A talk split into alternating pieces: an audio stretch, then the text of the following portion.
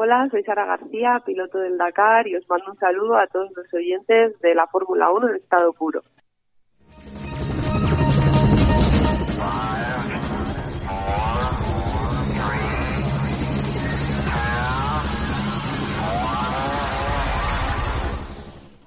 La Fórmula 1 en estado puro.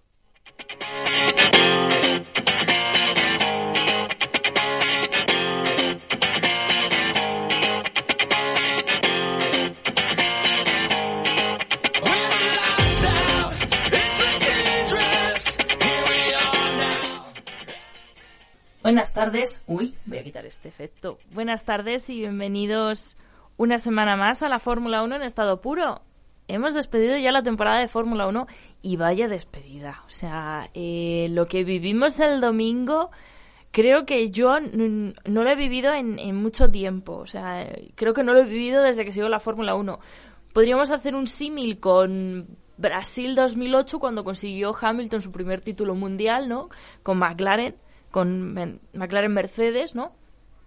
Pero eh, nada, o sea, eh, yo la verdad que lo hablaba con, con, mis amigos y tal y les decía, yo tengo el presentimiento de que, de que algo va a pasar, o sea, de que mm, tenemos, vamos a estar confiados de que durante toda la carrera va a haber un ganador y en el último momento va a pasar lo que pasó en Brasil en 2008 y, y nos va a cambiar todo el metraje y todo los, el suceso de la, del campeonato. O sea, literal, se lo jugaron todo en las últimas curvas, en, las últimas en la última vuelta.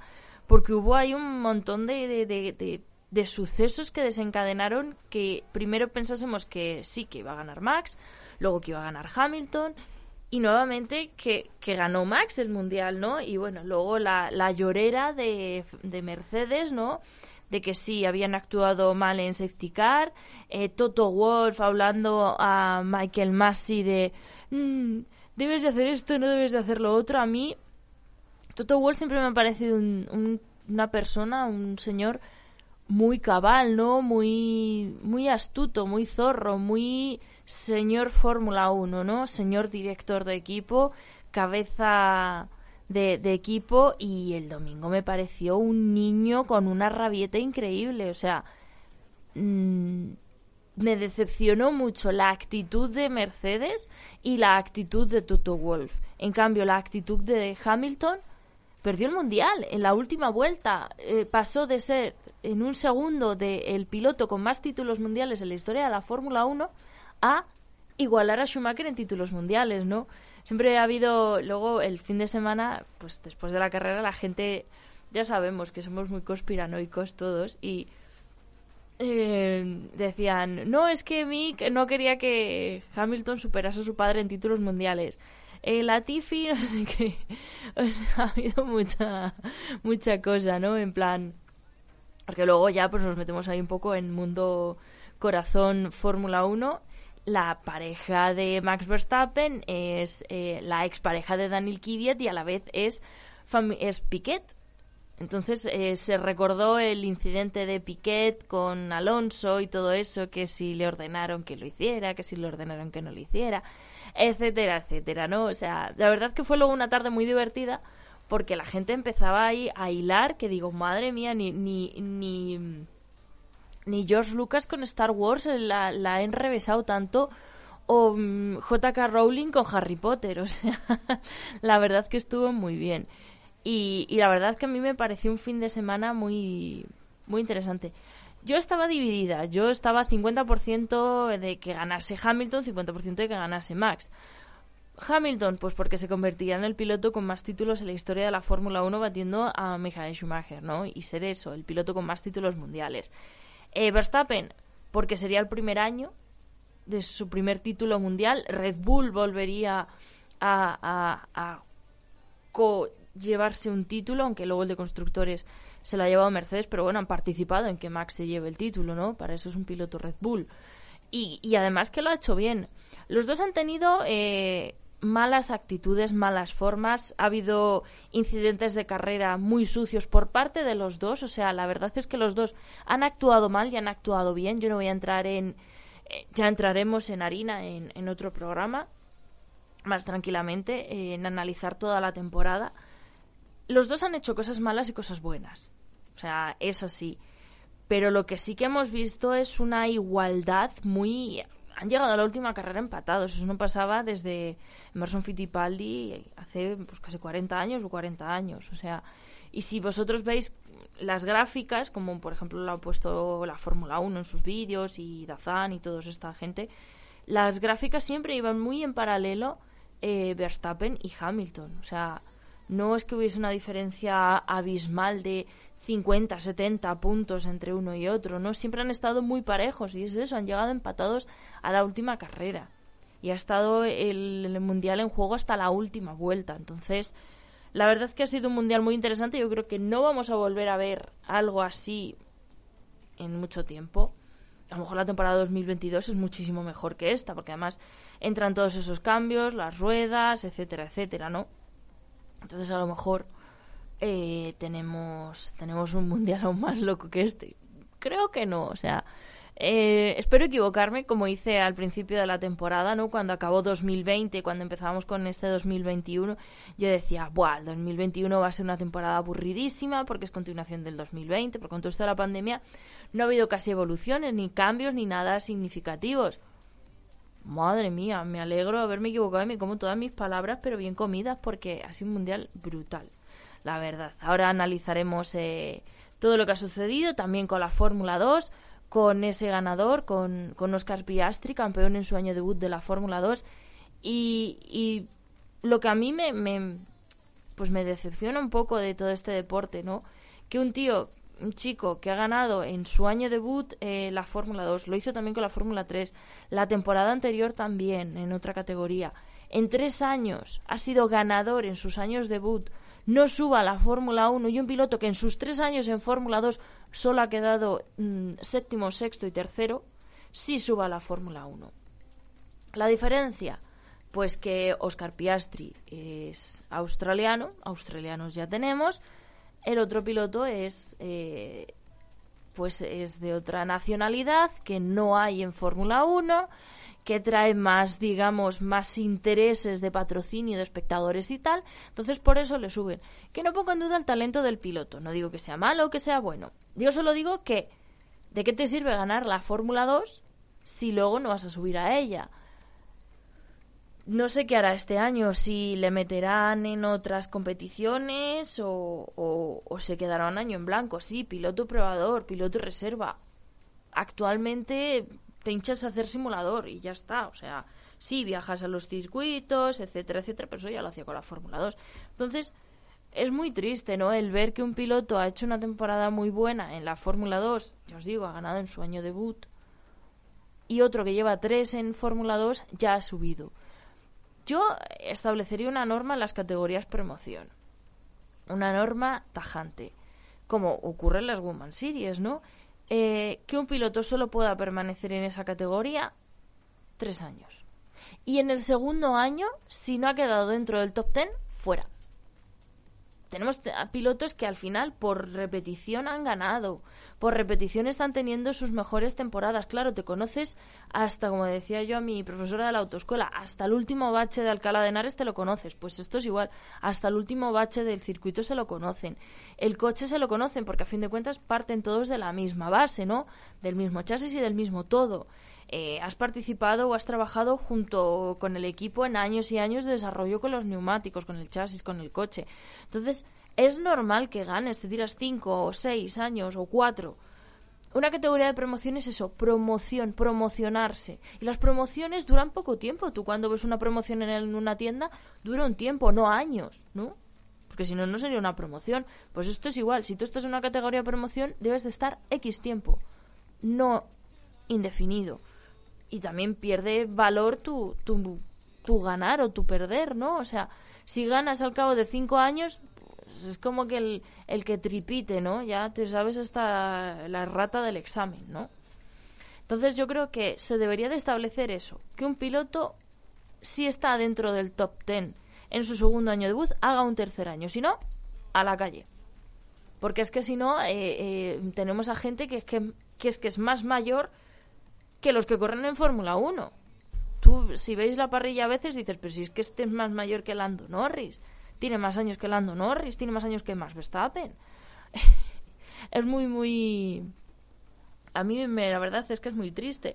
Yo esto lo puse en Twitter y la gente, pues... Eh, es que claro, eh, la Fórmula 1 es muy cara, ya, pero se supone que, vale, no te paga la totalidad del de lo que pueda costar el salto a la Fórmula 1, tal, no sé la compensación económica de ganar el título de la Fórmula 2, pero no sé, se supone que ser campeón de una categoría que es la, digamos, la hermana mediana de la Fórmula 1, porque la pequeña, digamos, que sería la Fórmula 3, el ser piloto de eh, la escuela de pilotos de X equipo, esas dos cosas tendrían que ser alicientes suficientes como para estar el primero en, el, en, en la opción de, asientos libres, ¿no?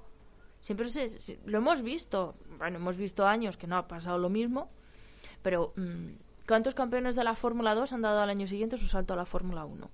En su año debut de ganar la Fórmula 2 o en su segundo año o habiendo hecho una temporada magistral en muy poco tiempo en la categoría. Entonces, o su subcampeonato. Yo creo que el más inteligente de todas estas ecuaciones ha sido Nick de Vries, no Nick de como, como se diga, tengo que, tengo que chequearlo. Se fue a la Fórmula E. Dijo a mí dejarme de tonterías, yo me voy a la Fórmula E y ya está. Y bien que ha hecho. Entonces a mí pues me parece la verdad que un poquito triste, la verdad, siendo sincera.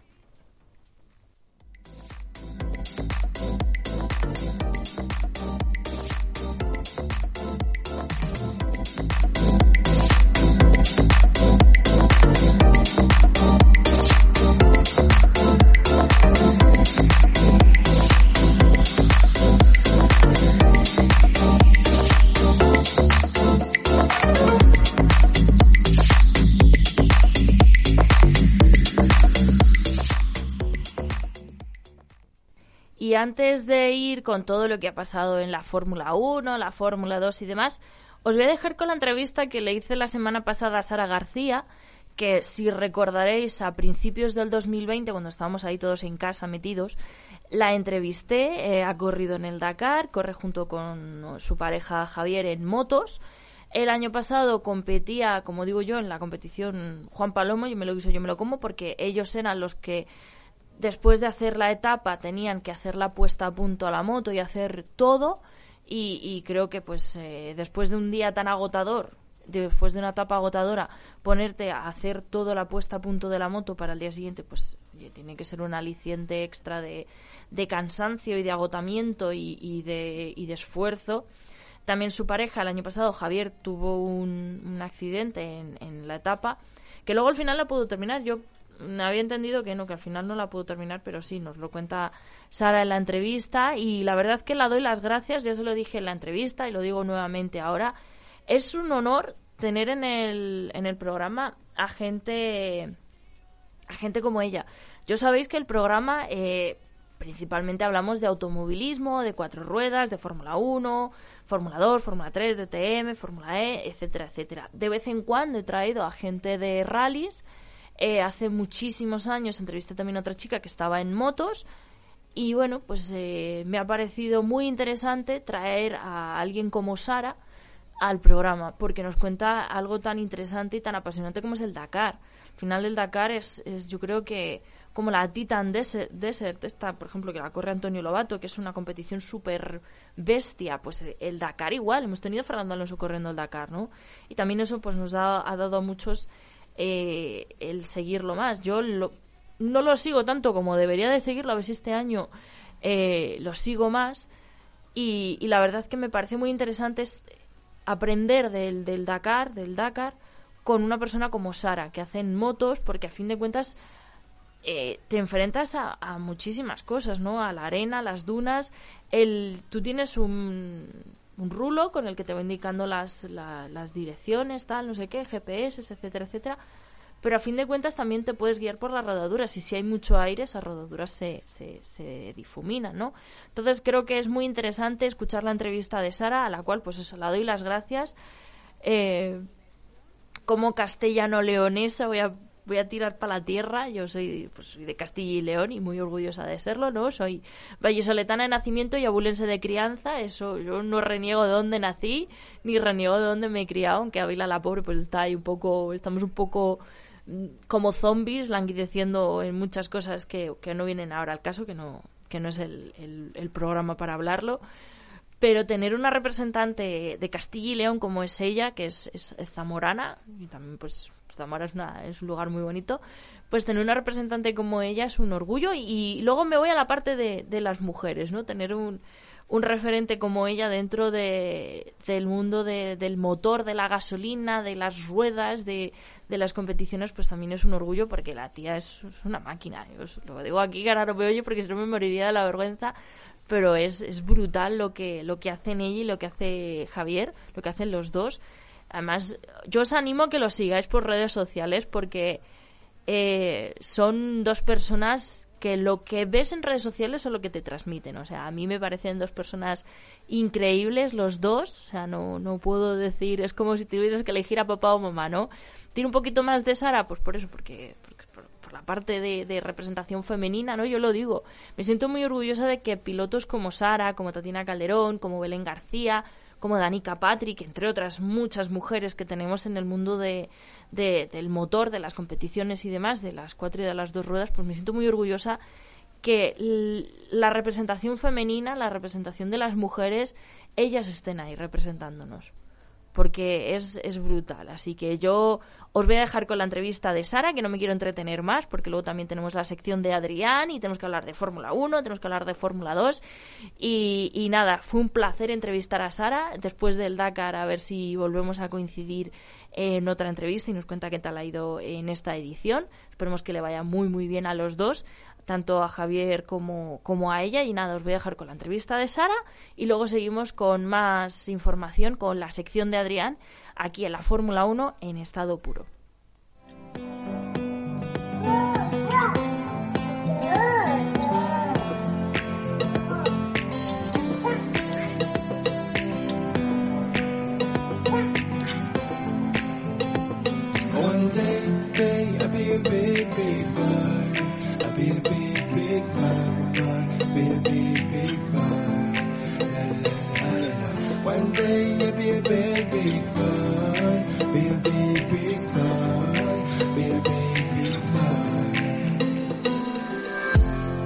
Feel my. Let's start it like starting. Oh, let me dance. I'm a newborn baby. My heart is beating. I'm starting to feel it. Oh, let me dance.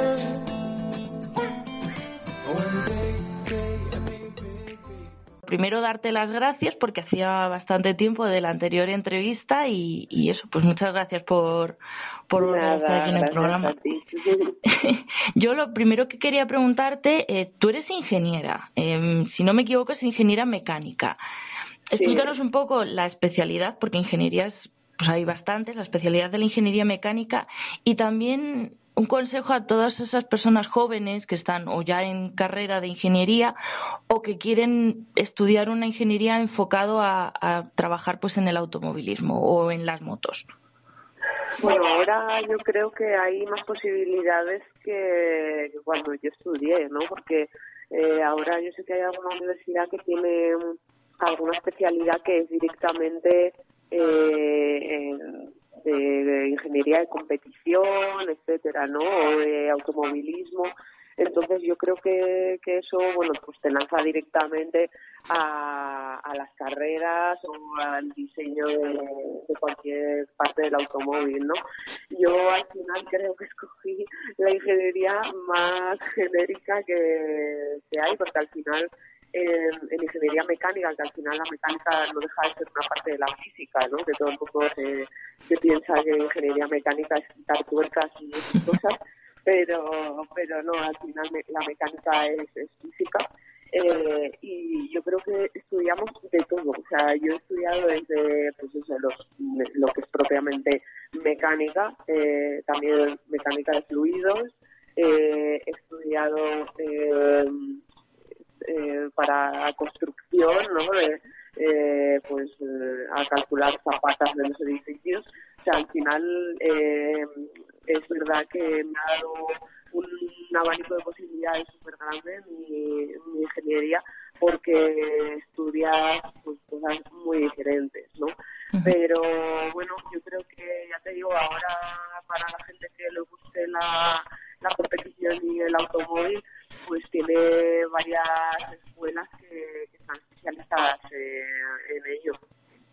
Por ejemplo, Teo Martín es un ejemplo, ¿no? Que tiene todo una ala enfocada a ello, las instalaciones y todo.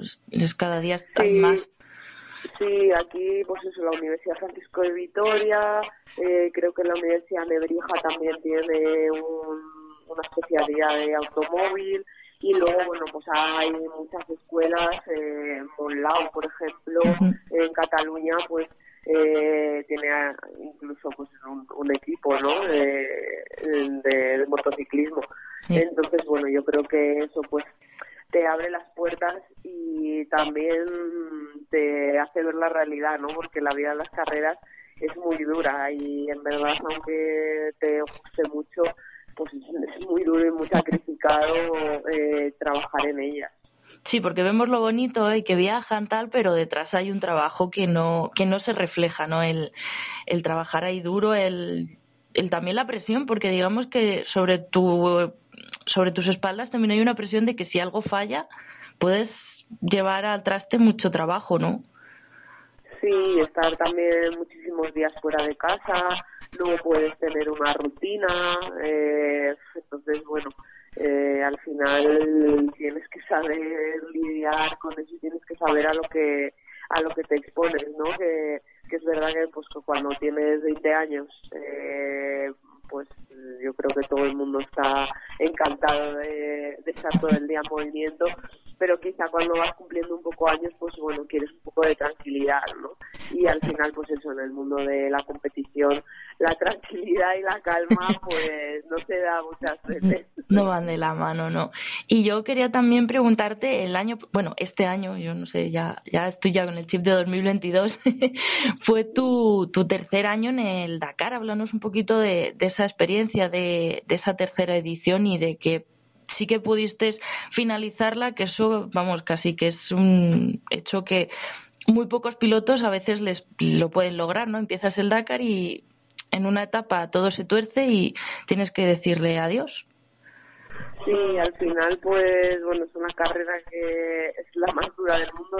Yo creo que no por, por el recorrido en sí, ¿no? Sino porque mentalmente te pone en jaque muchas veces, porque es, mm, son muchos días, son muchos kilómetros, entonces pues bueno, hay muchas posibilidades al final de que te puedan suceder cosas y creo que ese mm, eh, esa posibilidad de, de supervivencia no y, y esos reflejos que, que tú tengas de, de solventar problemas que jamás te habían pasado por la cabeza que te podía suceder eh, pues es lo que te hace llegar a la línea de meta, ¿no?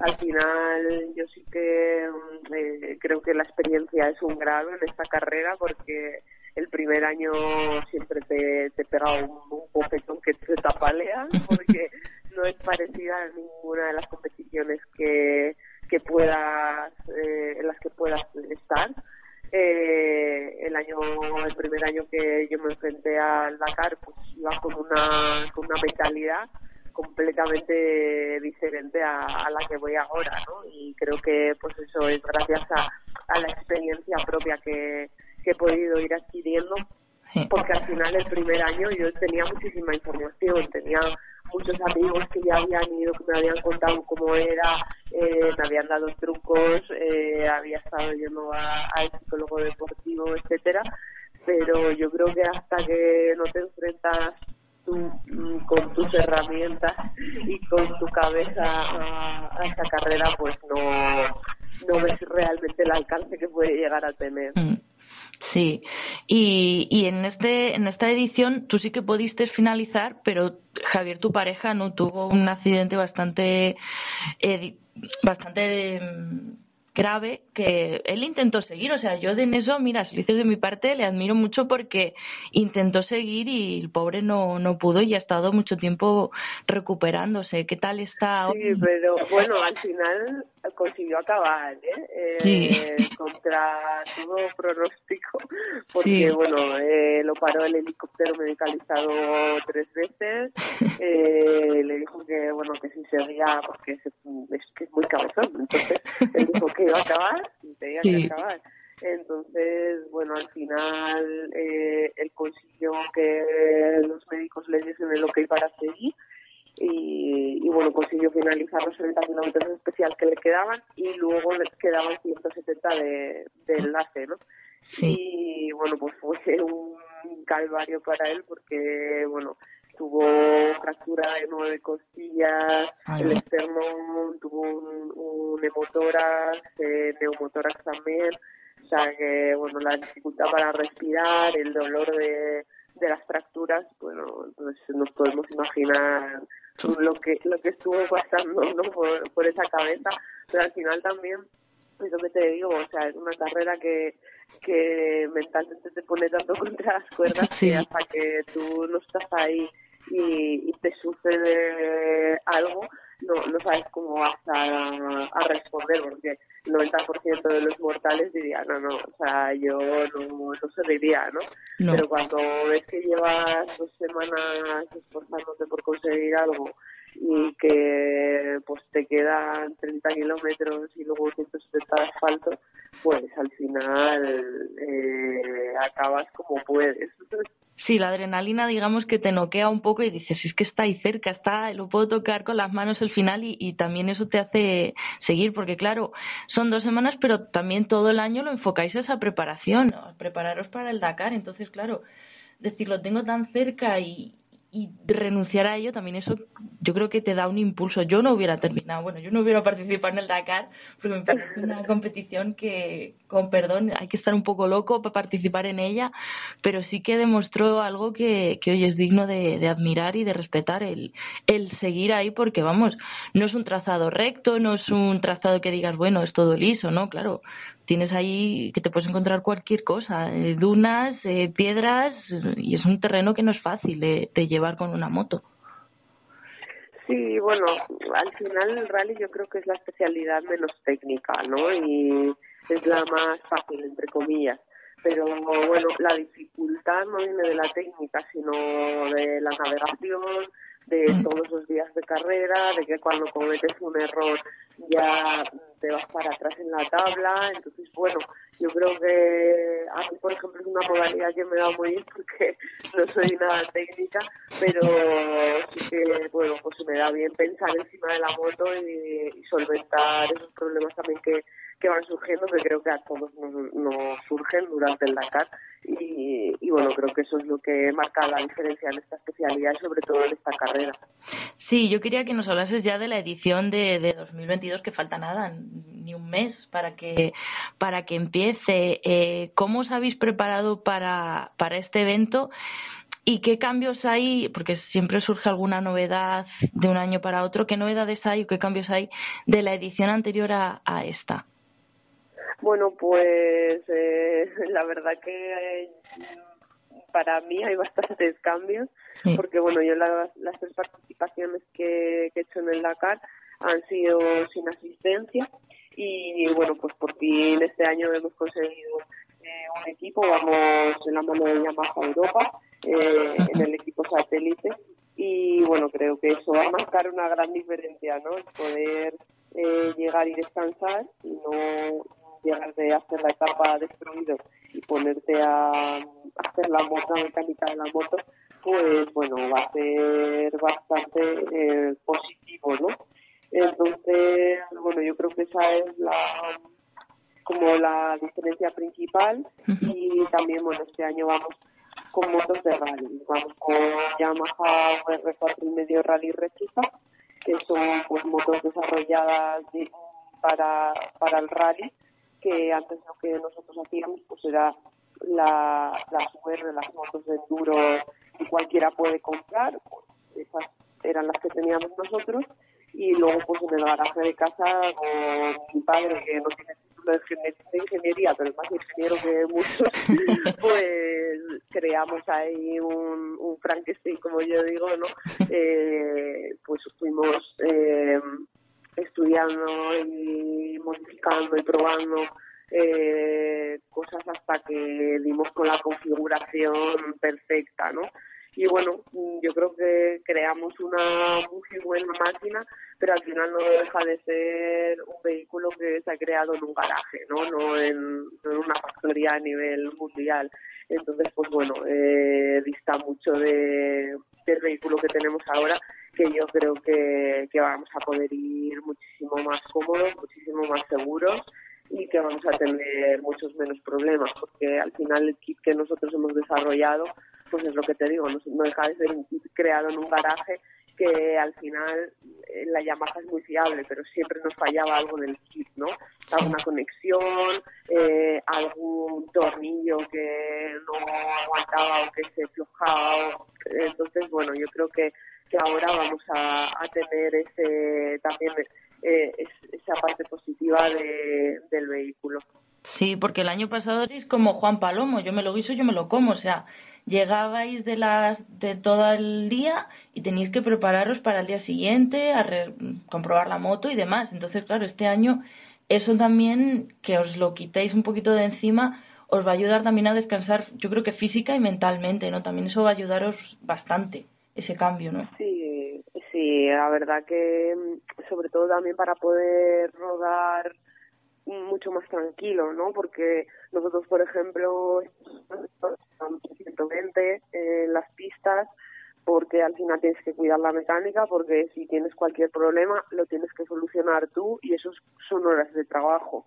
Eh, y son horas que te quitas que quitas de, de tu descanso, ¿no? Entonces tienes que poner un poco en una balanza y decir, a ver, mm, no, no me compensa apretar la moto si luego me, puede me puede derivar en problemas y voy a tener que, que tener voy a, voy a tener menos tiempo para descansar con lo cual al día siguiente voy a, no voy a poder apretar tanto. Al final es eh, pues eso lo, lo que comentas que no solo físicamente de tener que estar trabajando sino eh, ese trabajo mental que tienes que ir haciendo de, ostras, suena esto, o suena lo otro, llegas al campamento y que no se me olvide nada, aunque nosotros tenemos una lista de todo lo que lo que hay que hacer cada día, pero que no se me olvide revisar esto que suena, sabes, al final eso es un estrés que creo que, que ahora con asistencia pues no, no voy a tener tanto, ¿no? También le, le comentaba a, a Javi que no sé muy bien lo que voy a hacer cuando llegue de la etapa, porque claro, eh, te, voy a tener tanto tiempo que es como, wow, no, sé en qué, lo voy a invertir, ¿no? Y dice Javi, descansar, descansar, ¿no? Así que nada, yo creo que, que bueno, que al final ir de lo malo a lo bueno, pues siempre es más fácil. Así que nada, me va a parecer este Dakar que, que es un Dakar en hotel de cinco estrellas. sí, el cambio va a ser, va a decir, madre mía, pero si no es tan difícil después de todo, ¿no? Total. Sí, y este año, a ver, entre Dakar y Dakar vosotros eh, realizáis otras competiciones. Entonces, háblanos un poquito de, los, de las competiciones en las que has estado este año, aunque por la pandemia, pues la cosa ha estado un poco así, así, y, también si te sirven de preparación para lo que es el Dakar, aunque vamos, nada que ver el Dakar con las competiciones que, que has, en las que has estado. Sí, pues bueno, este año, como prácticamente todos desde hace cuatro años, eh, he competido eh, tanto en el Mundial de Bajas como en el Campeonato de España de Rally. Y bueno, en el Campeonato de España de Rally, tanto Javi como yo hemos conseguido el oro y cada uno en, nuestras categorías, yo en Femina y en el Open. Y luego en el Mundial pues he conseguido la segunda posición, que ha estado ahí muy muy muy ajustada hasta hasta la última carrera eh, y nada he, conseguido al final la plata mm, y, bueno mm, la verdad que te ayuda a estar son competiciones que te ayudan a estar dentro como de de esa rutina de carrera no y de ese estrés y el cartón y los horarios y pero no es nada vale para entrenar un Dakar, porque al final el Dakar son 12 días. No hay ninguna competición eh, que, en la que yo haya estado que dure 12 días, ¿no? Entonces, al final eso es lo que marca un poco la diferencia, porque una semana, la primera semana se pasa rápido, la que se hace un poco más de bolas la segunda. Entonces, pues bueno, al final, ya te digo, eh, es un poco, bueno, pues mantenernos en ese, de manera activa en competición. Eh, también está claro que luchar por esos campeonatos, pero creo que la preparación para el Dakar eh, está fuera de, esas competiciones. Sí, y yo también quería preguntarte tú, pues eso, el Dakar nada tiene que ver con, con cualquier otro campeonato, pero también la preparación física, el entrenar y demás ayuda un poco, ¿no? Los que te seguimos por redes sociales tenemos que hacer pues bastante ejercicio, fisioterapia y demás. Cuéntanos un poco qué, qué tipos de entrenamientos haces para eso, para fortalecer, digamos, la musculatura, aunque bueno, cuando llegas al Dakar eso te destroza los músculos y te tendrás agujetas hasta en los párpados, yo creo. Sí, bueno, al final siempre tratamos de llegar al 200%, eh, pero siempre te pasan cosas también, ¿no? Entonces, pues bueno, al final también estos días muchas comilonas, ¿no?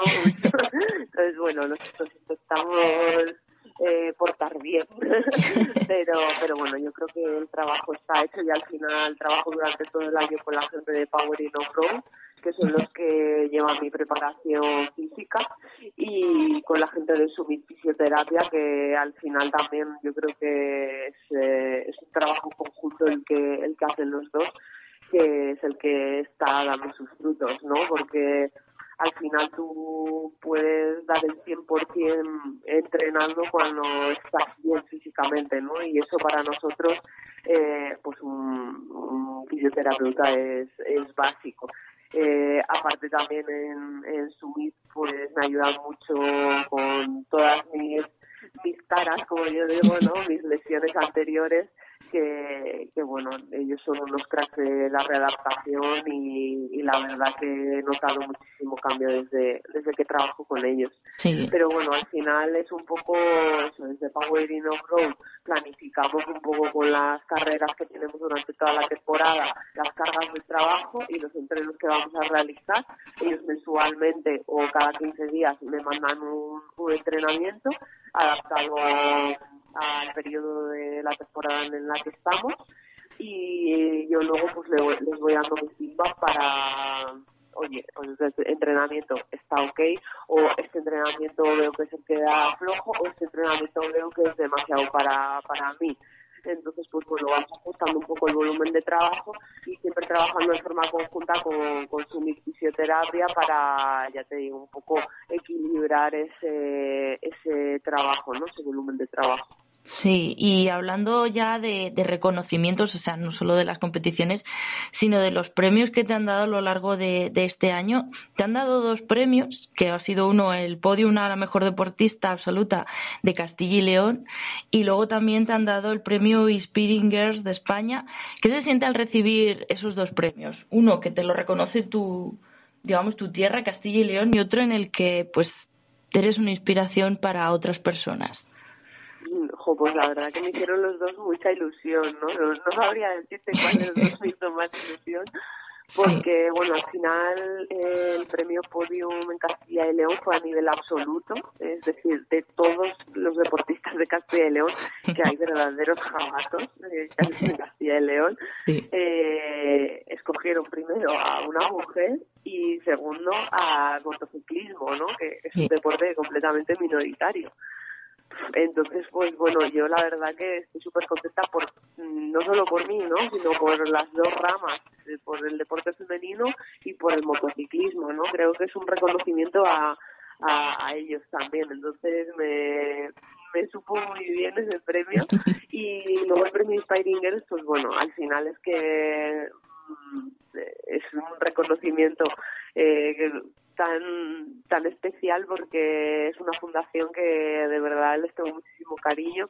Eh, creo que hacen un trabajo impecable con, con las niñas no llevando ejemplos reales y llevando las herramientas necesarias para crear esa igualdad por la que todos luchamos, ¿no? Pero creo que que ellas no se escudan solo en las palabras, ¿no? De lo, en lo bonito, en el speech, sino que van ahí a mancharse las manos y hacen eh, el trabajo que hay que hacer.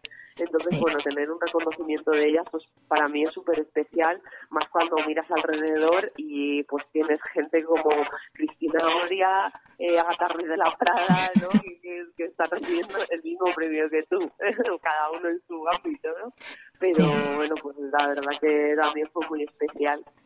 Sí, yo, yo en eso sí que te voy a dar la razón que a mí personalmente, yo en motos y tal no soy muy de motos, pero el, el seguir tu trayectoria a mí me ha inspirado a decir, jolines, o sea, hay que echarle un par de, de lo que quieras echar para, para enfrentarte en un mundo en el que las mujeres estamos como un poco apartadas, ¿no? En plan, somos minoritarias, pero yo creo que cada vez somos más. Hay más eh, mujeres que se dedican a ser pilotos, más mujeres que se dedican a, trabajar en, en, en eh, sectores que son como muy masculinos y yo creo que tener a referentes como pues, por ejemplo tú u otras muchas deportistas ayuda a esas chicas o a mí por ejemplo que yo ya de joven tengo poco a decir venga sigue porque tienes ese referente. Yo creo que, que ayudáis mucho a las, a las chicas, a las mujeres en un mundo, el motorsport, el automovilismo, que es muy, muy, muy masculino y que siempre nos tienen como ahí un poquito arrinconas en plan de, bueno, están ahí, pero tenemos pilotos como tú que, que lo demostráis, que decís, pues aquí estoy y aquí valgo, ¿no? Sí, a ver, yo creo que siempre ha habido referentes, lo que pasa que no se les ha visualizado, ¿no? Y creo que ahora el trabajo que se está haciendo es visualizar esos referentes y visualizar que, que se puede conseguir, ¿no? Al final hay muchas veces que no te planteas algo porque no sabes que lo puedes hacer. Y, y ver a alguien que ya lo ha conseguido creo que te hace avanzar y te mm. hace que que realmente te plantees eh, el poder llegar y conseguir ese objetivo. Entonces, bueno, creo que el trabajo que se está haciendo ahora de, de visibilizar a, a la gente, o sea, a las mujeres que, que están en estos ámbitos, pues es lo que está marcando la diferencia. Pero ya te digo que mujeres en ámbitos masculinos ha habido eh, durante mm, toda la historia de la humanidad, pero siempre pues eso se ha tratado un poco como de, de acallar esos, eh, eh, eh esos referentes o, esa, o esas figuras. Sí, y ahora con todo el tema este de las redes sociales, pues se visibiliza más, ¿no? Porque lo mostráis vosotras, ¿no? Yo, de hecho, mm, el Dakar lo he seguido casi más por vuestras redes sociales y ver el día a día que, por lo que veía en la tele, ¿no? Y, se veía, pues eso, el, trabajo. Yo creo que también eso, las redes sociales ayudan mucho a, a visibilizar más, ¿no? Sí que tenemos referentes de, de siempre, pero ahora digamos que las redes sociales en ese sentido es un punto a favor, ¿no? Sí, al final está en cada individuo la responsabilidad de qué, mm, de qué imágenes, ¿no? De qué valores quiere compartir. Eh, yo creo que las redes sociales son un arma de doble filo y que, bueno, que hay que saber utilizarlas pero sinceramente yo me siento muy orgullosa de, de ellas porque creo que punto uno soy súper sincera, o sea, como me muestro en redes sociales es como soy eh, cuando tengo días malos, pues ahí está también. Y creo que, que eso es algo muy importante, ¿no? Y es eso, yo creo que también hay gente que, que bueno pues que no es del todo sincera con, con sus redes y eso pues crea también mucha inestabilidad emocional en la gente que consume eso, ese tipo de canales no pero bueno o sea aquí podríamos estar debatiendo horas y horas porque esto da para un montón pero sí yo creo que al final las redes sociales han abierto una pues eso, la posibilidad de contar cada uno nuestra historia de la manera que queramos contarla o, o la historia que queramos contar, ¿no? que hay veces que no es real, pero pero bueno, creo que al final también el consumidor pues tiene esa responsabilidad de mm, consumir lo, lo, verdadero, ¿no? O lo de verdad pero bueno, a ver, a ver si poco a poco pues va, va cambiando y nos vamos, y nos vamos dando cuenta. Pues sí, y nada, esta era la última pregunta ya. desearte muchísima suerte para el Dakar, a ti y a, Javier, que os vaya muy bien, os seguiremos desde casa por la tele y por las redes sociales para, para animaros y daros ahí un empuje extra y de verdad que muchísimas gracias por la entrevista y por todo, porque la verdad que tener representantes femeninas como tú y como otras muchas, pues, pues es un orgullo. Muchas gracias a vosotros por, por darnos este espacio y, y darnos voz.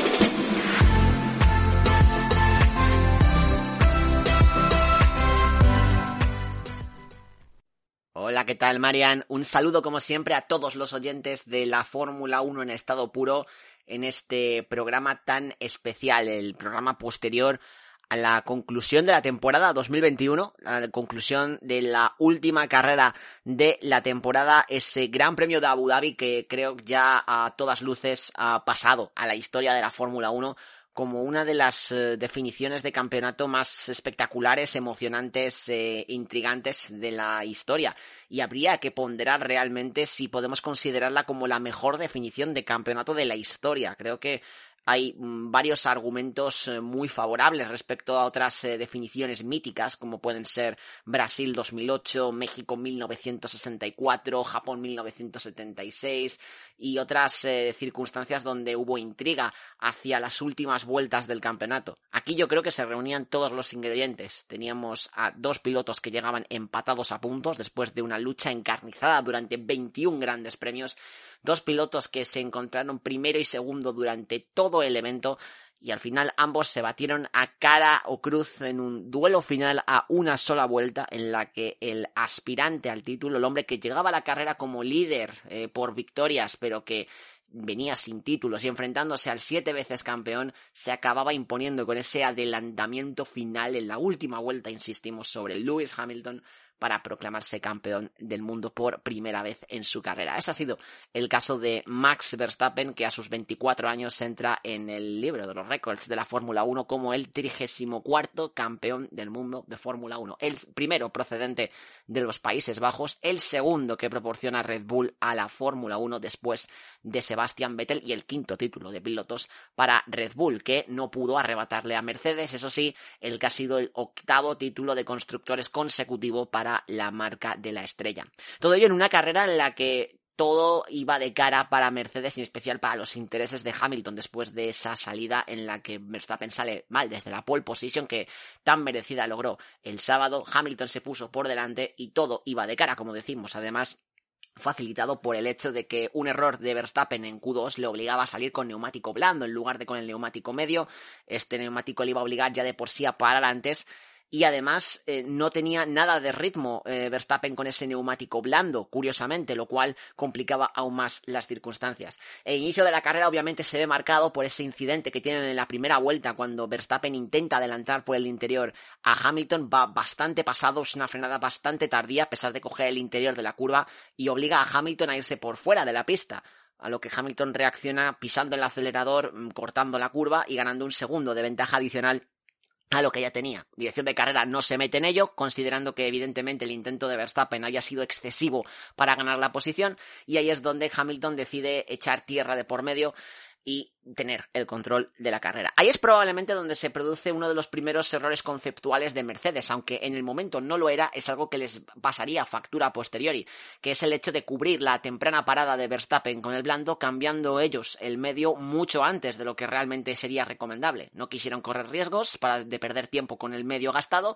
lo cambiaron antes de tiempo y eso les obligó a poner más vueltas en su set de neumáticos duros, un problema que insistimos luego les vendría a eh, perjudicar de forma notable. Red Bull en este momento cambia la estrategia, decide dejar a Sergio Pérez de forma eh, más alargada en pista, alargando toda la parada, todo lo posible para ser líder de la carrera en cuanto eh, llega a su altura Lewis Hamilton e intentar entorpecerle todo lo posible. Y desde luego Sergio Pérez aquí en ese momento coge y da una lección absolutamente maestra de juego de equipo, de cómo perjudicar al equipo contrario en una situación a cara o cruz. Ya veníamos hablando en anteriores ocasiones de que esta carrera final iba a ser una guerra total entre ambos equipos y probablemente Red Bull supo leer mejor las necesidades de esta guerra total utilizando un elemento legítimo como era a un compañero de equipo que ya no se jugaba nada para frenar de forma considerable a Lewis Hamilton y además muy efectiva porque no lo hizo solo en las rectas sino también en las secciones reviradas. Con todo ello consiguió que lo que era una ventaja de 10 segundos, una diferencia de 10 segundos entre Verstappen y Hamilton, pasase a ser de apenas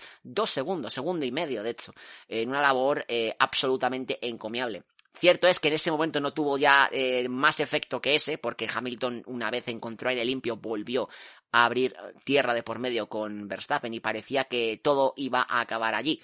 Eh, Verstappen hace de hecho una segunda parada para montar neumáticos blandos e intenta forzar la situación, intenta irse a por, em, a por Hamilton. Pero, eh, bueno, neumáticos blandos no, cierto, nuevos neumáticos duros e intentar compensar eso. Pero, evidentemente, la diferencia de un, de un duro fresco a un duro gastado solo duran unas ciertas vueltas. El Red Bull no tenía tan buen ritmo de carrera y evidentemente llegó un punto pasado unas vueltas en las que apenas pudo recortar 5 de los 19 segundos que le separaban. Por lo tanto, parecía que estaba todo vendido y que Hamilton iba camino a ese octavo título, favorecido en parte por el buen ritmo de su coche y por una gestión muy buena de carrera.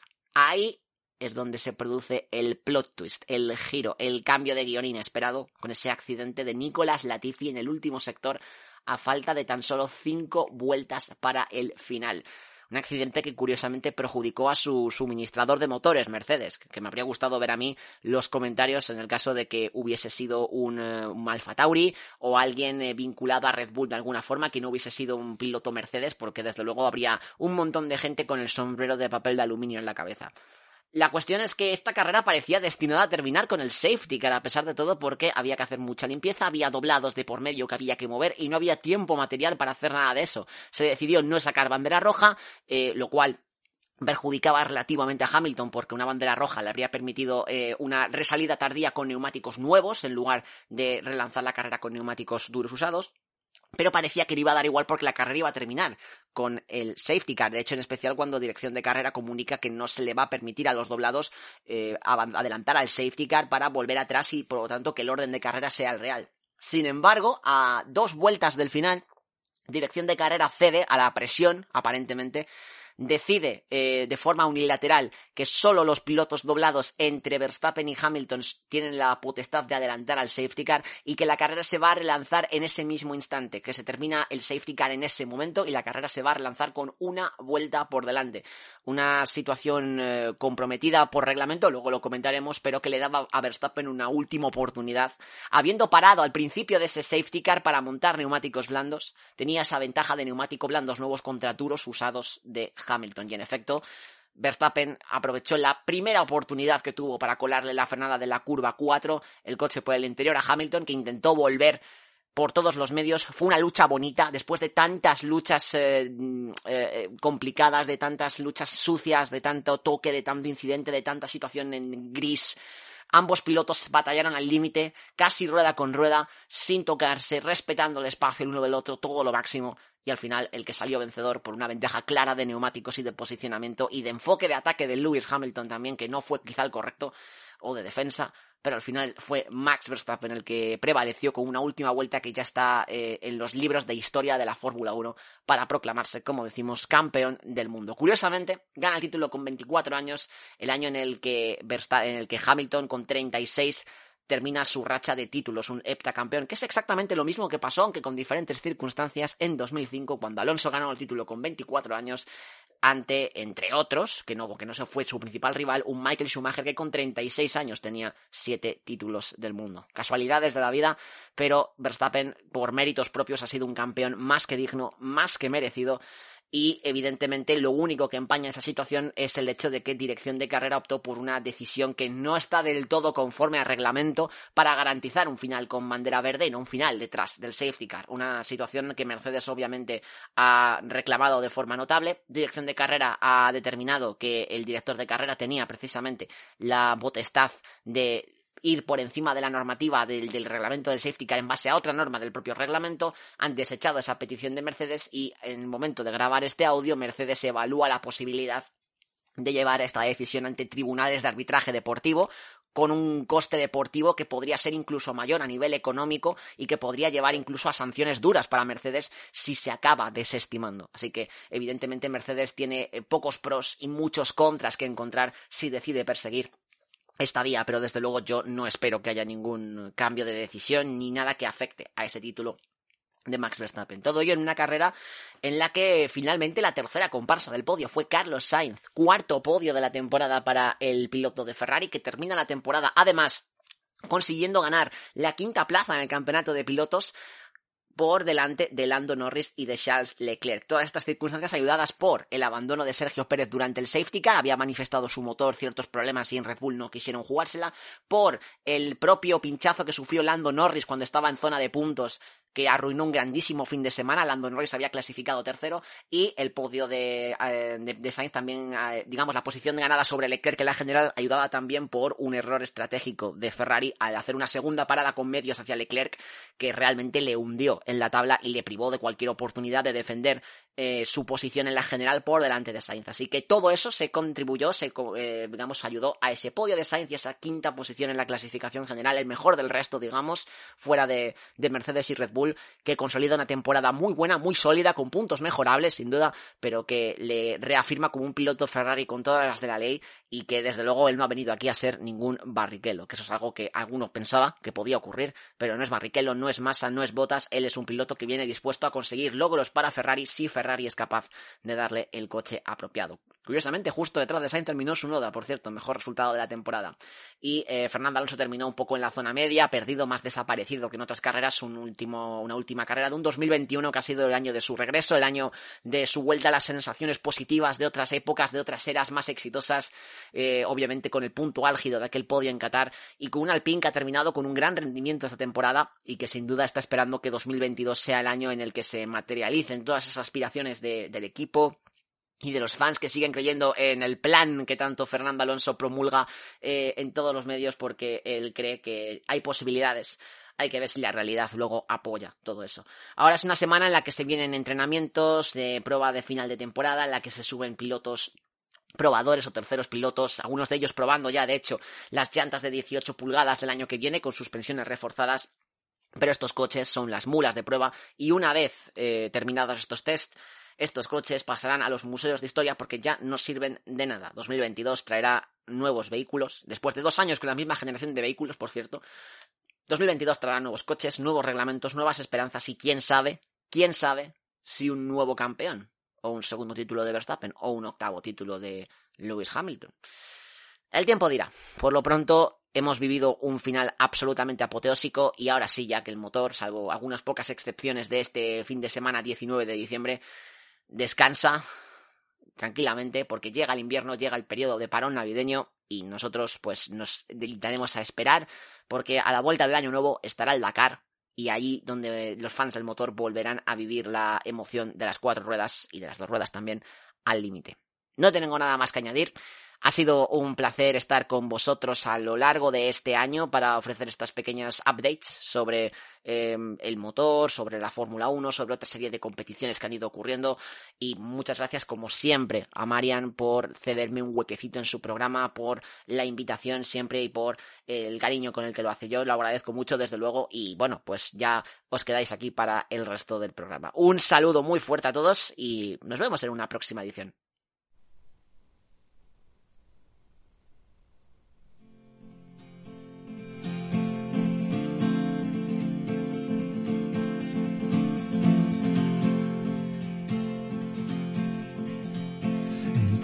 Came the spring and it melted the winter away. Then came the summer and it promised us better days. And though the seasons warmed, our hearts cooled. Y vamos a ir ya con la Fórmula 1 después de la entrevista de Sara, la sección de Adrián y vamos esta última media hora a hablar de Fórmula 1 y de Fórmula 2. Vamos a ir a la chicha, a la amiga de lo que ha sucedido este fin de semana en las dos competiciones. Vamos primero a hablar de Fórmula 1, de lo que sucedió en la clasificación y lo que luego sucedió en la carrera y bueno, pues ahí pues ya nos lo ha comentado Adrián todo el eh, lo que ha hecho Mercedes y bueno, también eh, eh, hay un vídeo de Toto Wolf ahí pues celebrando el fin de temporada y desde Mercedes están pidiendo a la gente que no comparta el vídeo. Son las redes sociales, igual que hemos visto las tajadas que se ha pillado Kimi Raikkonen entre otros pilotos y otros famosos, pues chico, eres humano y te has pillado una tajada, te has pillado ahí, te has puesto chispilla como un piojo, pues no pasa nada. Eres humano, tienes que celebrar lo que tengas que celebrar y punto. Y si no te gusta, pues no bebas. Está, es tan fácil como eso. O sea, ahora mismo con los móviles y las redes sociales te expones a todo. Y más tú que eres un personaje público. Y vamos con la pole porque, del sábado, porque Verstappen voló hasta la pole en Jazz Marina y Sainz salió quinto y ya se fue por el Mundial desde la pole, porque Verstappen saldría desde el primer cajón de la parrilla del Gran Premio de Abu Dhabi. El neerlandés se impuso a su rival por la corona, Lewis Hamilton, por solo tres décimas, quien le acompañaría en la primera línea la jornada del domingo. Tercero fue Norris, una fantástica posición de salida para McLaren. Muy destacable también el quinto de Carlos Sainz, el mejor de los Ferrari. Y Fernando Alonso cayó en Q2 por ese incidente con Daniel Ricciardo, que luego no fue penalizado Daniel por ese suceso, entonces eh, bueno, pues salió décimo primero al final. La batalla en la distancia arrancó en los primeros minutos de la Q1. Verstappen marcaba el mejor registro con blandos. Hamilton no tardaría en mejorar el tiempo en su primer intento. El inglés endosaba seis décimas a su rival por el Mundial. El neerlandés respondió a su siguiente vuelta para reducir la distancia en solo dos décimas. La igualdad era máxima. Hamilton todavía tuvo una oportunidad extra para mejorar su crono y ampliar su ventaja en la tabla en algo más de cinco décimas. La pista mejoraba con el paso de los minutos. Todos los pilotos bajaban sus tiempos para sellar el pase a Q2. Los primeros caídos fueron Latifi, Russell, Raikkonen, Schumacher y Mazepin. Que Mazepin dio positivo en COVID y no pudo rodar el domingo en la carrera. Y por ese tan, tan poquito tiempo entre el positivo de Mazepin y la carrera del domingo no pudieron sustituirlo. Entonces Haas salió solo con un único coche, con el de Mick Schumacher. Y llegó la hora de montar el medio. Sectores en morado para Hamilton y Verstappen a solo una décima de lo, en los dos primeros tramos.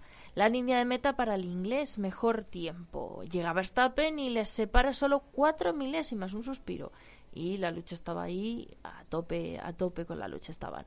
Quedaba tiempo para más.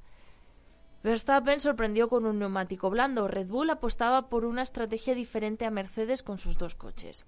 Todos los coches apelotonaban en los metros previos a iniciar sus vueltas y parecía eso una carrera. La verdad que fue un incidente un tanto pues que deberían de revisarlo de cara a la siguiente temporada. Y Ricardo estropeaba el intento de Alonso al encontrarse en su camino en la última vuelta. Y el español alzó el brazo en señal de protesta varias veces. O sea, fue un gesto muy reiterado, muy marcado. Y por delante, Pérez y Verstappen mmm, dejaban todo en morado con el blando y saldrían con ese compuesto a la carrera del domingo. Los austríacos añadieron más pimienta y el último pack de eliminados fueron Alonso, Gasly, Stroll, Giovinazzi y Vettel. Y os digo, Alonso fue cayó por el incidente con Daniel Ricardo, se puso se quedó reflejado que iba a haber un análisis y demás, se iba a analizar el incidente entre Alonso y Ricardo, pero finalmente Ricardo no obtuvo penalización debido a ese incidente. Y Red Bull salió a pista con sus dos coches con un objetivo claro, jugar a los rebufos. Una estrategia que sí practicaron al final del libre estrés en su vuelta de regreso a boxes, cuando la sesión ya había terminado. Y le salió a las mil maravillas. Pérez cumplió su parte. Concedió el rebufo a su compañero para teñir al segundo sector de morado. La vuelta del holandés era impecable y se ponía primero, cinco décimas con Hamilton cuando el inglés pasó por línea de meta. No hubo opción para Hamilton. El piloto de Steven H lo intentó en su última vuelta, pero no encontró los resquicios necesarios para hacer tambalear el espectacular crono del holandés. Tres décimas entre ambos. Ambos compartirían la primera línea de salida y con estrategias de neumático diferentes. Y como os digo, imposible eh, la emoción que hubo en la carrera. Y no nos imaginamos todo lo que sucedía en el domingo, que os lo voy a contar ahora en, en unos segunditos. Just know I got the key for the tattoo that's on your chest, Lord. Oh, wise one at 24. I had to risk it all and then a little more. Early 20s life done put me in a figure four. Who would have figured I'd become a father without fucking raw? Where were you when I had the clips with the black bumper? Or when I sold my Stang and had no whip the whole summer? Or how about when the bank came and tried to... Y vamos con lo que sucedió el domingo. Si alguien nos dice que iba a ocurrir esto, ya os digo yo que no, no hubiéramos acertado. Yo, como os digo, tenía el presentimiento desde el jueves o el viernes de que iba a pasar algo así, de que iba a haber un incidente, un algo, o, o eso, que iban a adelantarse y, bueno, que iba a suceder un Felipe Massa, que se iban a estampar los dos coches y no iban a poder continuar, entonces, claro, Max Verstappen sería campeón del mundo. Yo tenía la sensación de que, de que no iba a ser un, un final de campeonato tranquilo, que yo creo que, bueno, algunos sí que han sido tranquilos, entre comillas, porque han ganado en cinco carreras antes de que acabe esa temporada, pero esta iban empatados. Y, muchos alicientes para saber que esto tranquilo no iba a ser y iba a salir de cualquier manera que no nos podríamos imaginar. Y como os digo, Verstappen gana el Mundial en la última vuelta y los milagros ocurren. El safety car apareció en la vuelta 53 de 58 cuando el Mundial parecía decantado a favor de Lewis Hamilton. Nicolás Latifi terminó accidentado en la curva 14 y Verstappen aprovechó para parar en boxes y cambiar a neumáticos de blando. En el último giro se relanzó la carrera y el neerlandés adelantó en pista al piloto de Mercedes. Yo os lo juro, si me llegan a medir las pulsaciones en ese momento, mm, se me estaba saliendo el corazón por la boca. O sea, mis vecinos debían de estar flipando diciendo, ¿qué hace esta tía ahí aplaudiendo y gritando? Porque estaba atacadita de los nervios. Creo que nunca he estado tan nerviosa en un mundial de Fórmula 1, salvo ese Brasil 2008, que casi lo gana Felipe Massa. Me acuerdo además, es que estaba aquí en la radio. Y, y los mundiales de Alonso, o sea, yo creo que nunca he estado tan emocionada. El paralelismo entre Timo Glock en Interlagos hace 13 temporadas y Latifi en Abu Dhabi es evidente. Mientras que Hamilton venció su primer mundial en Brasil en la última vuelta, más de una década después, lo ha perdido de la misma manera a favor de Verstappen, quien ha reconocido su fortuna en los compases finales. Finalmente, ha caído un poco de suerte a mi lado, ha declarado el eufórico Max. El piloto de Red Bull ha obtenido su primer título mundial alzándose con el liderato en los kilómetros finales del Gran Premio. Es increíble, he luchado toda la carrera. Esa última oportunidad en la última vuelta ha sido increíble. Es increíble, no sé qué decir. Todavía tengo un tirón en la pierna, reconocido en la ceremonia previa al podio. A mí me encantó el momento en el de Martin Garrix, que es DJ mundialmente conocido y, de mis favoritos, y Max Verstappen celebrando. A mí me ha parecido súper increíble. El gran perdedor sin duda ha sido Hamilton. El piloto británico ha asumido la derrota con deportividad, mientras que su máximo rival le ha abrazado y le ha elogiado al heptacampeón. Luis es un piloto increíble y un gran competidor nos lo ha puesto muy difícil. A todo el mundo le ha gustado ver cómo hemos luchado los dos equipos. Creo que es parte del deporte y de la emoción. Todos queremos ganar y podría haber caído de cualquier lado. Sin duda, el año que viene volveremos y lo intentaremos de nuevo, ha confirmado. De hecho, Max Verstappen va a llevar el número uno la temporada que viene. Me encanta. O sea, otro aliciente más. El piloto de 24 años y recién proclamado campeón del mundo en el año 2021 ha confesado haber sufrido los nervios de la primera vez frente a un objetivo tan importante. Obviamente estás nervioso por un día como hoy, pero es otra carrera en la que quieres hacerlo bien, aunque sabes que puede determinar que acabes primero o segundo en el campeonato. Ha intentado seguir empujando y creyendo. Tenía mala pinta, pero a veces los milagros ocurren. Por último, Max ha admitido su deseo de lograr más éxitos con la escudería austríaca en el futuro. Estos chicos de mi equipo y de Honda se lo merecen. Los quiero tanto, disfruto trabajar con ellos desde 2016. Espero hacer esto durante 10 o 15 años juntos. No hay razón para cambiar. Quiero quedarme con ellos el resto de mi vida y espero que me dejen. Christian y Helmut han confiado en mí desde el 2016. Nuestro objetivo era ganarlo y ahora lo hemos hecho. Yo la verdad que estoy muy contenta por, por Max Verstappen, ¿no? Ha, ha, luchado como un jabato contra Hamilton. Y no es contra un rival que digas, bueno, es un recién llegado, es un tío que ha ganado siete títulos mundiales. Que la gente, a mí, a ver, eh, hay que reconocer las derrotas y hay que reconocer las victorias. Y hay que reconocer que Hamilton es un gran piloto, ha ganado siete títulos mundiales. No, es que los títulos se los han regalado. Los siete, los siete títulos mundiales se los han regalado y este es su campeonato también. Yo creo que no, o sea eh, jugadas sucias si analizamos a todos los pilotos que conforman la parrilla y a todos los pilotos campeones del mundo, los 34, si analizamos todo al milímetro, jugadas sucias han hecho todos. Sucio han jugado todos. Han hecho adelantamientos y han hecho cosas que rozan un poco en los límites de la norma. Todos, los 34 campeones del mundo, algunos más, otros menos, todos han hecho algo que en su momento se ha tachado de sucio. Entonces no hay que quitarle mérito a los siete títulos mundiales de Hamilton, ni hay que quitarle mérito a este título mundial de Max Verstappen por lo que ha sucedido en las últimas vueltas, por el safety car, por la Tiffy, por el toque de Mick Schumacher. Hay que analizar el gran trabajo que ha hecho eh, Checo Pérez. O sea, ha sido el perfecto compañero de equipo de un piloto luchando por el mundial. No como Botas. Botas llegó un momento en la carrera que se quedó a mitad de parrilla y no adelantaba ningún coche cuando es de los coches más rápidos de la parrilla. Y Pérez supo ayudar a su compañero, supo cederle la posición y, y dejarse adelantar por ayudar a su compañero a ganar su título mundial, o sea, un porcentaje de ese título mundial de Max Verstappen es por la labor de su compañero. Ha tenido un buen escudero en muchas ocasiones. Claro, me dice la gente, no, es que eh, Botas ha quedado por delante de Pérez. Ya, pero a la hora de la verdad, a la hora de, de ser un tapón con su rival, Botas no ha servido. Lo hemos visto este domingo. ¿Dónde estaba Botas y dónde estaba Pérez? En la última carrera, en el momento más importante de, de todo el mundial, porque ha sido la última carrera dónde estaba Botas y dónde estaba Pérez. Eso es lo que yo quiero decir. Que haya acabado delante o que haya acabado detrás, me da igual. Los hechos son los hechos. Y después de esto vamos a ir con la Fórmula 2 porque tenemos que hablar de las tres carreras, que va a ser la última temporada con las tres carreras, y de, de todo lo que ha sucedido en esta categoría.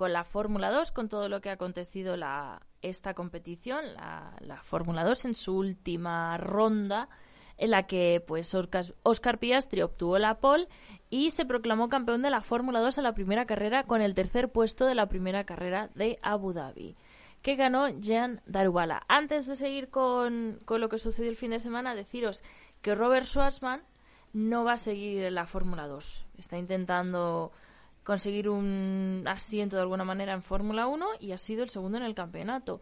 Y eh, en esta semana han sido los test de postemporada de Fórmula 1 y en Ferrari se iba a subir este piloto para hacer esos test. Deciros también que la temporada que viene las ruedas van a usarse las, el tipo de ruedas que se han usado en Fórmula 2 en Fórmula 1, ¿vale? Ya cuando terminemos este fin de semana ya nos pondremos en detalle de novedades, no novedades, cambios y demás en las categorías de las que estamos hablando. Y le bastaba ser quinto si su rival ganaba la carrera, pero Piastri no sabe ni quiere pilotar a la defensiva. Así lo ha demostrado este fin de semana en Abu Dhabi, donde ya afianzó del todo el título con la pole position del viernes, para levantarlo en la primera carrera del sábado con la tercera posición.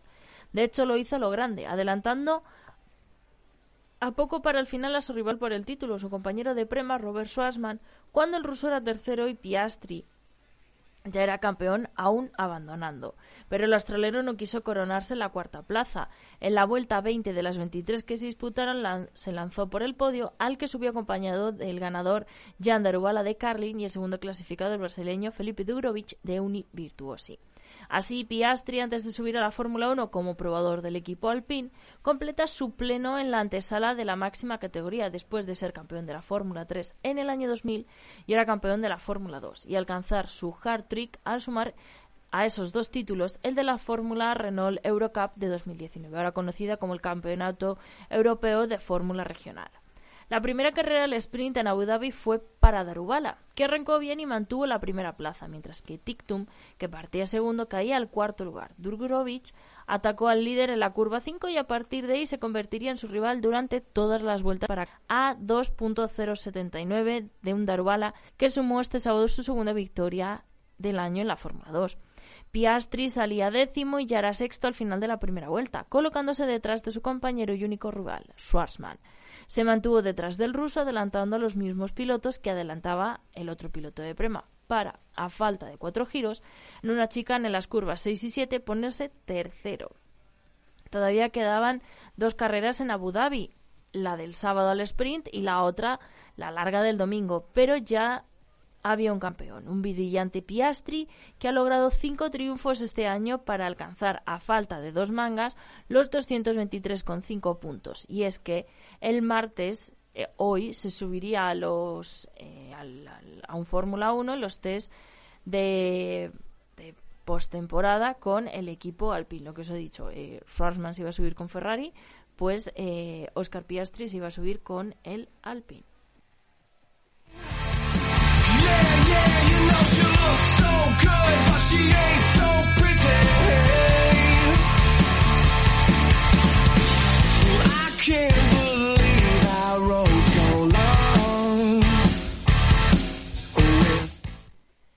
Y vamos con lo que sucedió en la segunda carrera, que también tuvo lugar el sábado, porque fue victoria de Zhou y cao de Piastri en una accidentada carrera. La Fórmula 2, yo creo que no hay carreras aburridas. Hay carreras más o menos entretenidas, pero aburridas, yo creo que ninguna. No sé si vosotros coincidís en lo mismo. Wang Yu Zhou, eh, ahora que digo lo de Wang Yu Zhou, eh, yo sé que lo pronuncio mal, pero me hacía gracia los tres comentaristas de la Fórmula 2 de Movistar, cada uno lo decía de una manera. Wang Yu Yo, Wang Yu Zhou, Wang Yu Yu.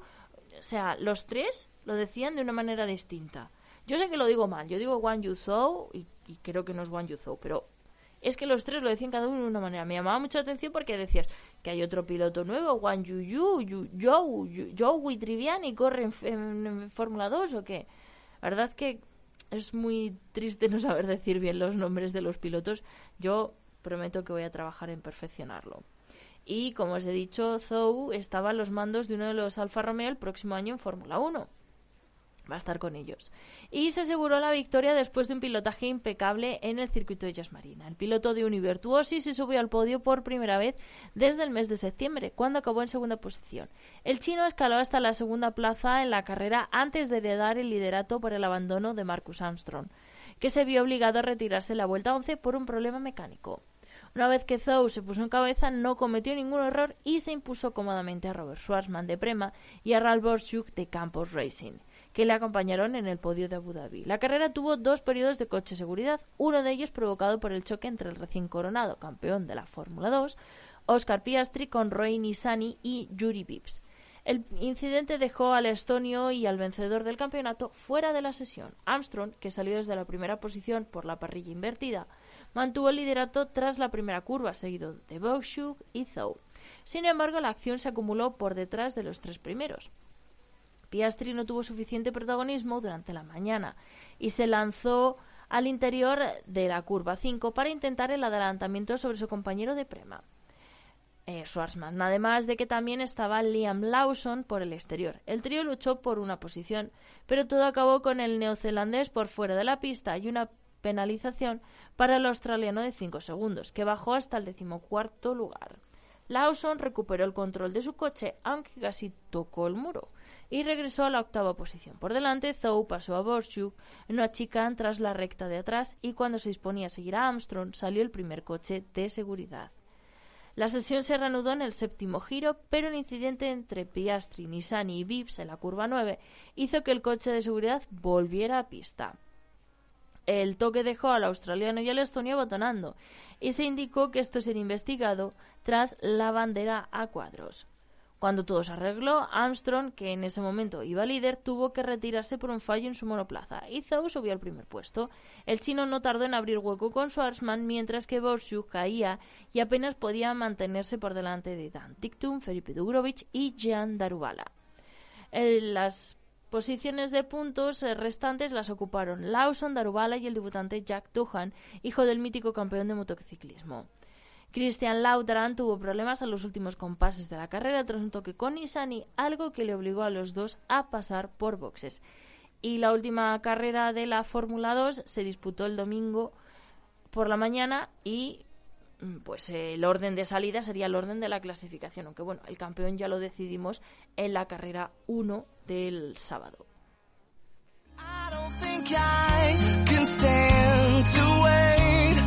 Knowing that you're headed on your way.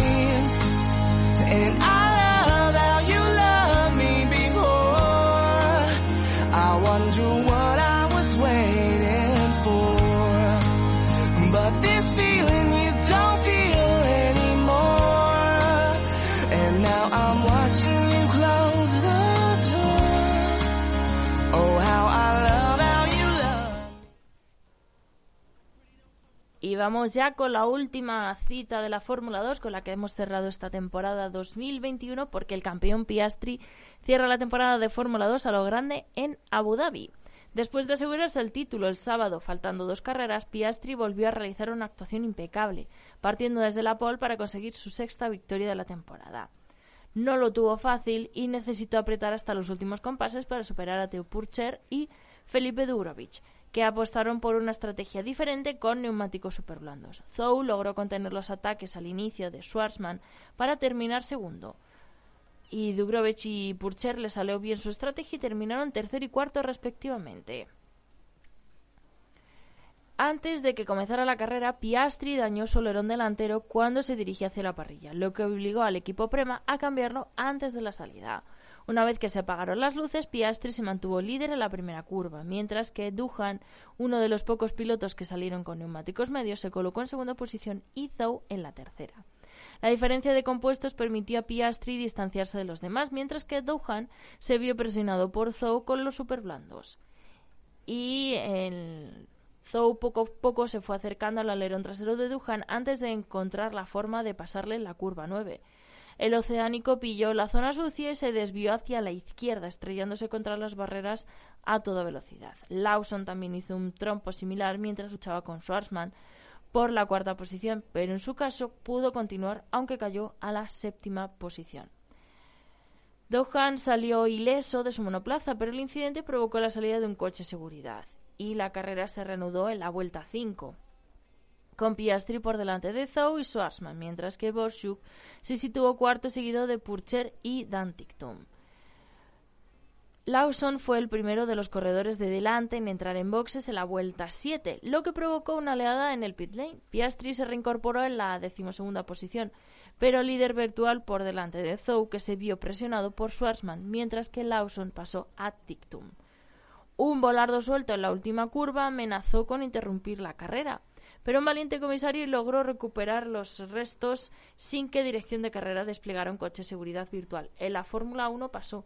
Creo que se lo llevó puesto Mick Schumacher y tuvo que haber bandera, bandera roja.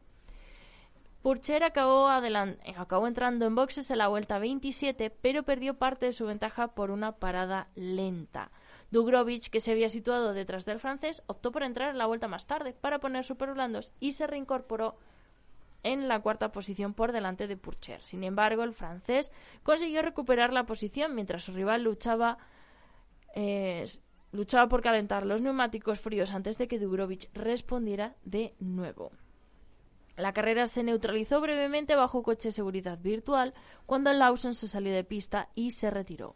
Una vez que se relanzó, Dubrovich y Purcher aprovecharon sus gomas frescas para adelantar a Schwarzman y colocarse en tercera cuarta posición respectivamente. La pareja con neumáticos superblandos se quedó sin vueltas para disputar la victoria a Piastri, que se impuso a Zou, Dubrovich y Purcher. Schwarzman llegó en quinta posición por delante de Tictum y Astrom. Vips, Borchuk y Richard Bershore completaron el top ten. Y con esto finalizamos esta temporada de la Fórmula 2, que la verdad nunca defrauda. Yo creo que, que, que es una es una competición muy interesante la Fórmula 2 y la Fórmula 3 y yo os animo reiteradamente a que la temporada que viene eh, la sigáis. Ya poco a poco iremos hablando de novedades y cambios de la Fórmula 2 y la Fórmula 3, tanto de pilotos y demás, de quienes se van, quienes se quedan, quienes entran, quienes eh, repiten por quinto año o cuarto año consecutivo. Todo eso os lo iremos contando programa tras programa, ¿no? Como, como dice el entrenador del Atlético de Madrid, no partido a partido, pues nosotros programa tras programa os iremos informando.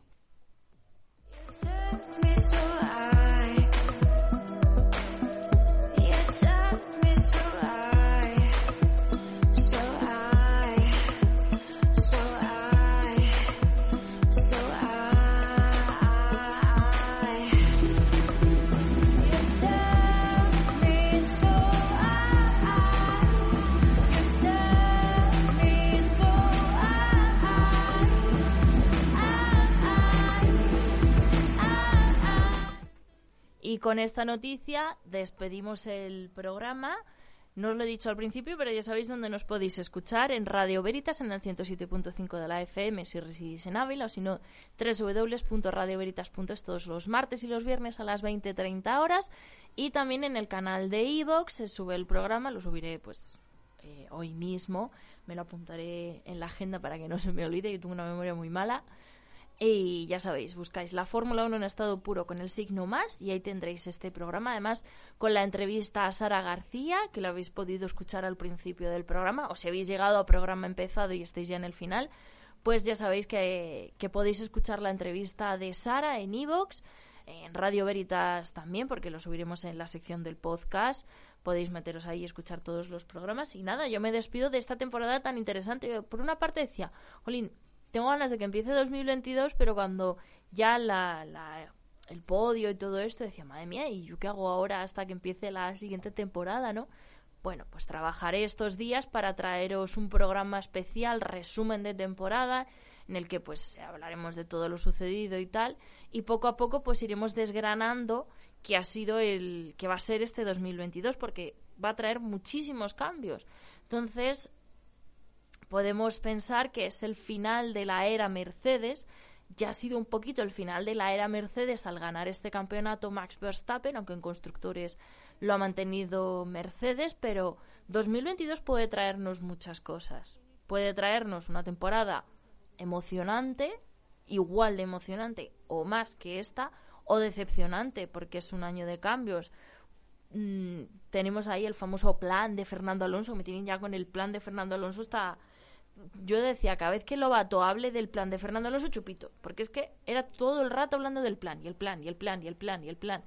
¿Qué plan? O sea, ¿qué plan tienes, hijo mío, para nosotros? Cuéntanoslo ya, porque es que, es que a mí me está ya, la cabeza me va a hacer pum de tanto plan, porque está la gente con el plan, el plan, el plan. Yo creo que alguno hasta se lo va a tatuar. De hecho, lo pusieron en el alerón eh, de Alpine, el plan. Y es como, ¿el plan de que ¿El, pan, el plan Olbran? No sé el plan para ahorrar. no sé, la verdad. En definitiva, es una temporada muy interesante. A mí me ha gustado mucho. De hecho, yo me emocioné mucho cuando ganó Verstappen. La verdad que me alegré un montón por ya un poco de cambio, ¿no? Llevamos eh, cinco años teniendo el mismo campeón. Ya era hora de cambiar, ¿no? cuatro años. O sea, la verdad es que Hamilton ha tenido siete títulos mundiales, pero el primero lo ganó en 2008 y el, el último lo ganó en 2019 y entre medias ha habido varios, ha habido algún que otro campeón, ¿no? No ha sido tan seguido como, como podríamos pensar. Así que bueno, yo me despido hasta la próxima, hasta el próximo programa donde os hablaremos un poquito pues más en profundidad de, de, este, de esta temporada. Hoy quería dedicarme a la entrevista de Sara, la sección de Adrián y las carreras de la Fórmula 1 y la Fórmula 2. Así que nada, yo me despido hasta el próximo programa. Que tengáis una feliz semana y nada, cuando nos escuchemos ya estamos casi con las vacaciones de Navidad y la lotería. A ver si nos toca algo de suerte, ¿no? Con, con toda la lotería y tal. Así que nada, que tengáis una linda semana y nos escuchamos aquí en la Fórmula 1 en estado puro.